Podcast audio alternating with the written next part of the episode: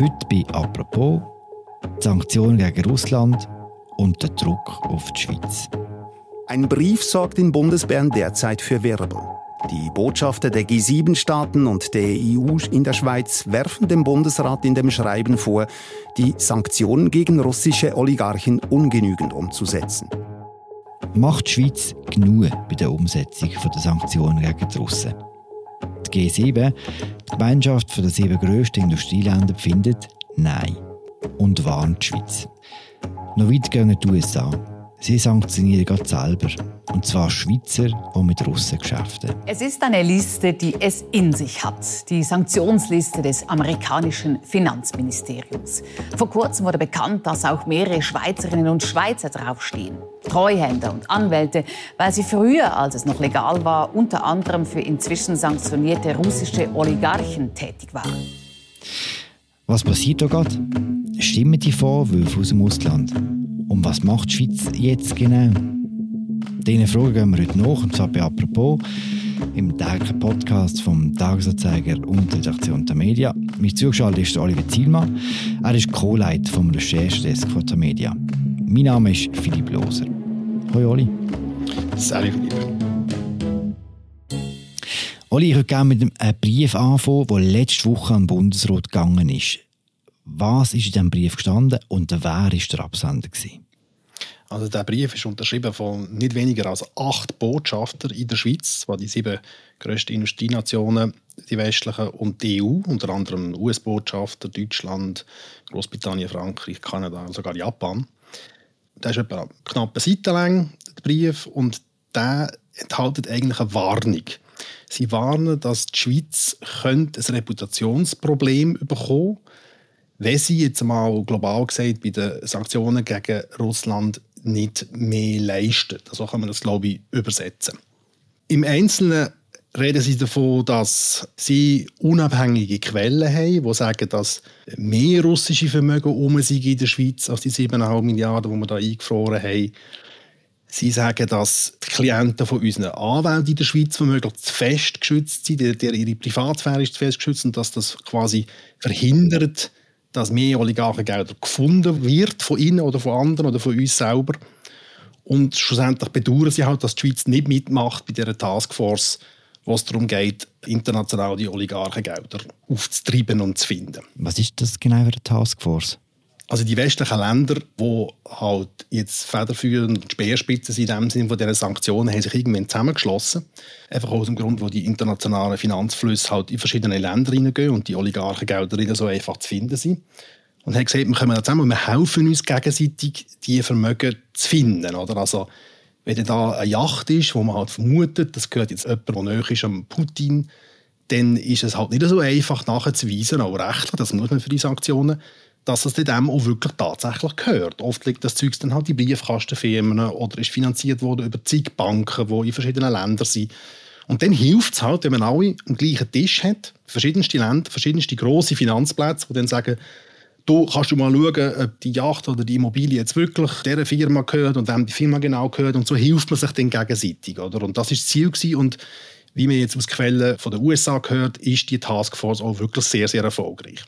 Bei dieser Taskforce sind bis jetzt bei den Mitgliedern von der G7 und Australien, die Schweiz eben nicht. Was macht denn die Schweiz heute? Wie sieht die aktuelle Sanktionspolitik von der Schweiz aus? Also die Schweiz hat entschieden, dass sie die Sanktionen von der EU telgel übernehmen. Das ist ja auch schon mal etwas, was nicht normal ist, also wo schon recht weit gegangen ist. De facto heisst es aber, dass wenn eine Sanktion ausgesprochen wird in Brüssel, dass wir die in der Regel übernehmen und dann in dem Moment, wo wir jetzt eine Firma oder einen Namen haben, wo es heisst, die Güter müssen eingefroren werden, dass wir dann bei den Schweizer Banken, bei den Immobilien, äh, Grundbüchern in den Kantonen, überall nachschauen, ob so Vermögen bei uns um sind. Und wenn man sie findet, dann werden die blockiert. Also das ist im Wesentlichen das, was passiert. Die Listen sind ja sehr umfangreich von der EU und die werden bei uns, da tut ja das Staatssekretariat für Wirtschaft viel Wert drauf legen, auch dann wirklich rigoros umgesetzt. Mhm.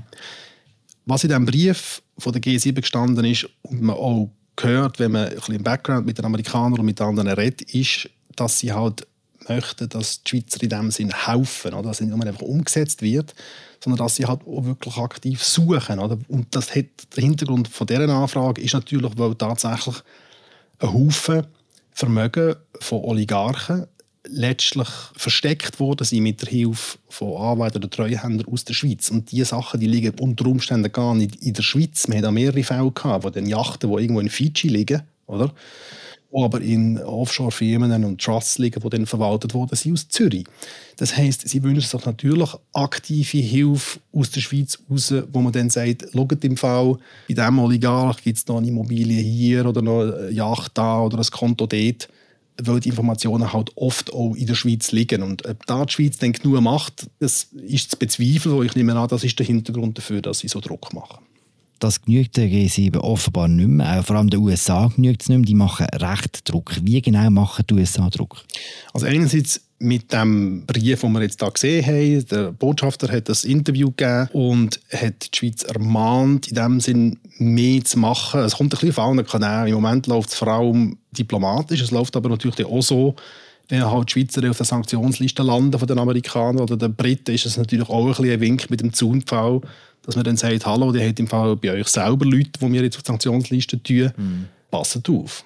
Es geht eben nicht nur um die betroffenen Russinnen und Russen selber, sondern eben auch um die, die ihnen helfen, um die Enablers, die in der Sanktionsliste erwähnt werden. Was sind das ganz genau für Leute?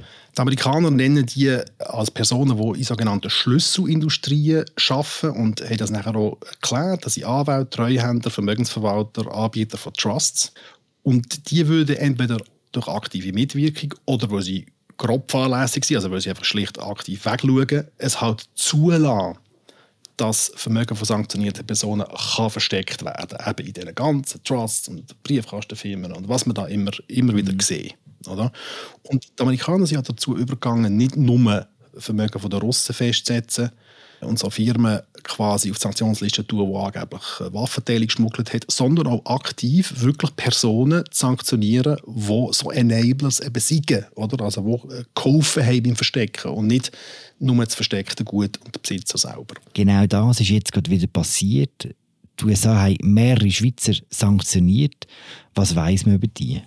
Also in der neuesten Sanktionsliste der Amerikaner letzte Woche ist auch wieder ein Abschnitt über die Enablers drin, oder? Und genannt ist dort unter anderem eine Trust-Firma aus Liechtenstein. Und dort ist nicht nur eine Trust-Firma sanktioniert worden, sondern auch noch Mitarbeiter von dieser Firma, unter anderem mindestens ein Schweizer und jemand, der noch dieser Firma gekauft hat, offenbar auch schweizerisch gemäß den Amerikaner. Und dort steht halt natürlich, die haben dann Luxusimmobilien vom Oligarch Usmanov verwaltet oder haben den Herr Timchenko, der sehr, sehr nahe ist an Putin, als Kunde gehabt. Und gerade der Timchenko ist ja schon seit 2014 in den USA sanktioniert. Und wenn das jetzt sollte stimmen, dass der Schweiz oder der Liechtensteiner halt am Schluss auch geholfen haben, ihm nach 2014 Vermögen zu verstecken, die können die Amerikaner das als Umgehung von der Sanktionen auslegen. Und dann wird es natürlich auch mhm. für die Schweizer und Liechtensteiner in dem Sinn gefährlich, oder? Wo sie dann unter Umständen halt gegen amerikanische Interessen verstoßen haben. Und, und, das ist schwierig. Sollten sie es sogar gemacht haben jetzt im letzten Jahr, dann wäre es noch schwieriger, weil die Russen sind ja dann auf die Sanktionsliste gekommen, auch von der Schweiz und von, und von Liechtenstein. Sind das die ersten Schweizer, die jetzt auf so eine Sanktionsliste von den Amerikanern kommen? Nein, nein, es sind schon mehrere äh, auf der Liste gekommen, auch unter dem Kapitel Enablers eben, oder? Also auch schon Anwälte und Geschäftsleute aus der Schweiz selber, oder? Die halt auftaucht sind, wo man gesehen hat, also gemäss den Amerikanern immer, dass sie halt geholfen haben beim Verstecken von Vermögen. Die Betreffenden haben sich dann noch jeweils immer gewehrt und gesagt, das stimmt nicht und wir haben alles nach dem Buchstaben vom Gesetz gemacht, aber man sieht halt anhand von der Sanktionslisten tatsächlich, dass die Amerikaner die Leute im Visier haben, insbesondere auch in der Schweiz. Und dass genau das natürlich das Reputationsproblem ist, das in diesem Brief von der G7 halt auch angesprochen ist. Mhm. Auch die Liechtenstein, was jetzt verwünscht hat, die, sind die bei früheren Recherchen schon begegnet, oder nicht?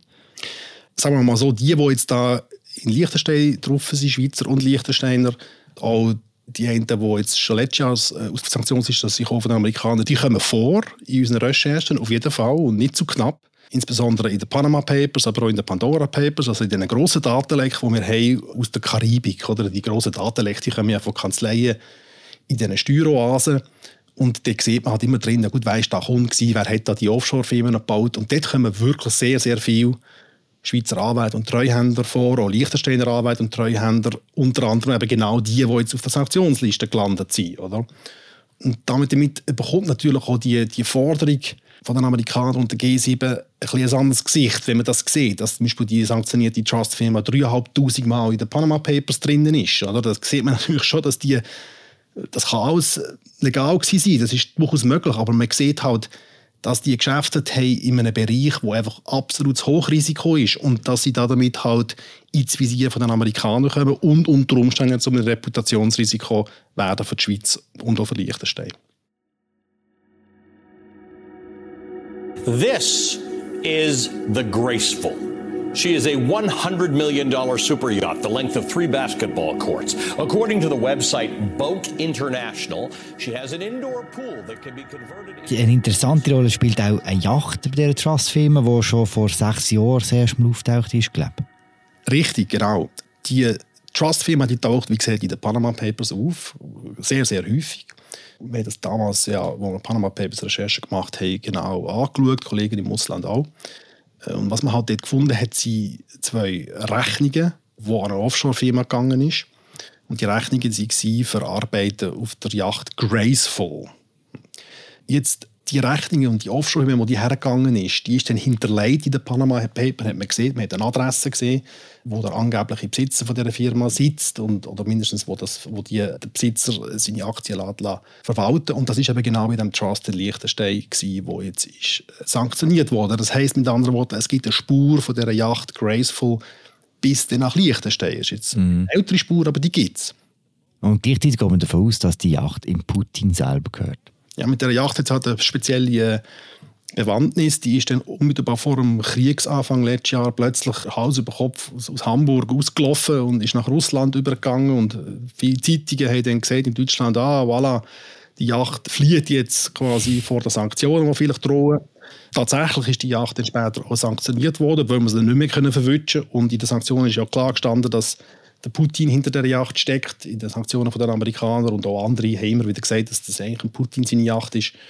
Und wenn man jetzt quasi den Schluss zieht, also wenn man da jetzt die beiden Fäden zusammenbringt, von den alten Panama Papers Daten und der Yacht, die jetzt da geflogen ist, dann sieht man halt, dass so Vermögen, wo jetzt sanktioniert wird, wie die Yacht am Schluss gar nicht in der Schweiz oder Liechtenstein muss physisch sein. Es kann auch sein, dass irgendwelche Offshore-Spuren am Schluss zu unseren Anwälten und Treuhändern führen. Oder?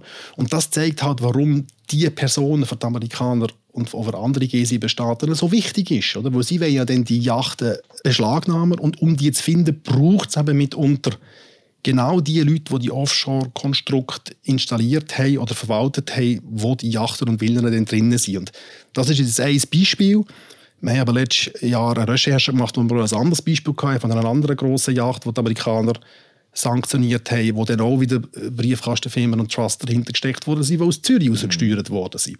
Also das ist kein Einzelfall und es zeigt auch da wieder den Hintergrund von dieser Anfrage, wo eben, wenn es darum geht, Sanktionen zu recherchieren, durchaus Probleme aufzeigt, die die Amerikaner und andere haben, wenn wir ihnen nicht helfen in diesem Sinn. Mhm mit zuständig für die Sanktionsliste auf amerikanischer Seite ist der Brian Nelson. Er ist US-Staatssekretär und er ist diese Woche am Dienstag in der Schweiz. Gewesen. Bei wem war er? Also er ist sogar zwei Tage in der Schweiz. Er hat offenbar äh, die Bankvereinigung getroffen, die UBSCS, also er hat mit dem Finanzinstitut geredet. Und das ist insofern sehr wichtig, weil er ist wirklich der oberste Beauftragte der amerikanischen Sanktionen, also ein sehr, sehr wichtiger Mann. Ähm, er redet offenbar auch mit dem Staatssekretariat für Wirtschaft, das zuständig ist in der Schweiz für Sanktionen, und mit anderen wichtigen Playern aus der Bundesverwaltung, offenbar nicht mit dem Bundesrat selber.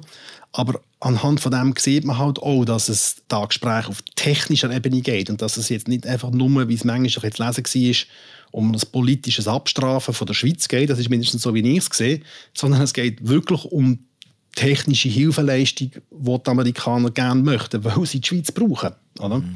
Und das zeigt ja genau, dass eine Woche nachdem die Schweizer auf die Sanktionsliste gekommen sind, der technische Oberbeauftragte der Amerikaner in die Schweiz kommt und hier der liechtensteinische Premier trifft und die für die Sanktionen in der Schweiz zuständigen Leute und Banken, oder? das gibt schon einmal ein deutliches Signal, dass die Amerikaner hier wirklich mehr Hilfe erwarten. Also du willst nicht davon aus, dass er einfach gekommen ist und die Behörde einfach unter Druck gesetzt hat? Ja gut, was heißt Druck? Er würde das sicher nicht so nennen, aber schon allein die Tatsache, dass der kommt und äh, viel Zeit ver verbringt in der Schweiz im Vergleich zu anderen Ländern, zeigt halt auch, wie wichtig dass es den Amerikaner ist. Und sie möchten halt wirklich gerne die Schweiz in dieser Kommission drin haben, in dieser Repo Taskforce und sie möchten mehr von uns. Ich glaube, das ist klar. Mhm. Und das unterstreicht der Besuch nochmal ziemlich eindeutig. Verantwortlich für die Umsetzung der Sanktionen ist bei uns Staatssekretariat für Wirtschaft, SECO. Wie reagiert man dort auf die Kritik aus dem Ausland? Also SECO hat auf einzelne Fehler hingewiesen, die es in diesem Brief gibt von der G7, das ist ja so. Sie sagen nachher global gesehen auch, dass man ja ganz Haufen macht, dass man in der Schweiz tatsächlich mehr eingefroren hat als in anderen europäischen Ländern. Das stimmt auch.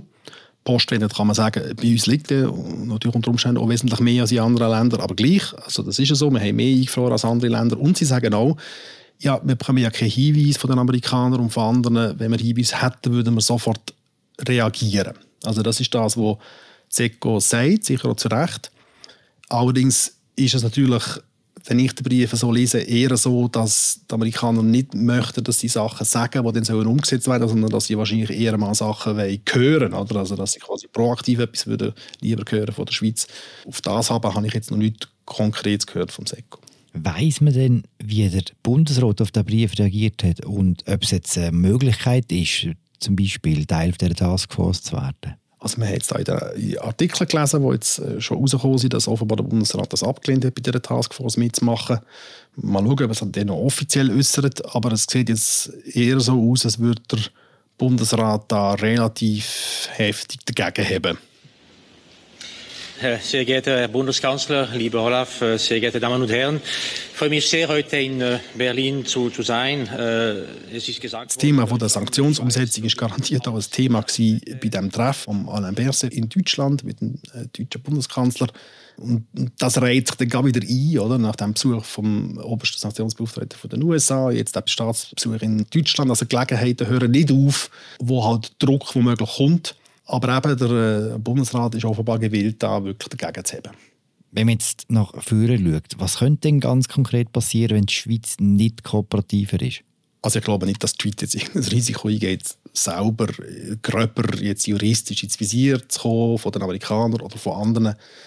Was aber kann sein, ist, dass natürlich dann wirklich auch immer mehr Schweizer äh, auf Sanktionslisten kommen.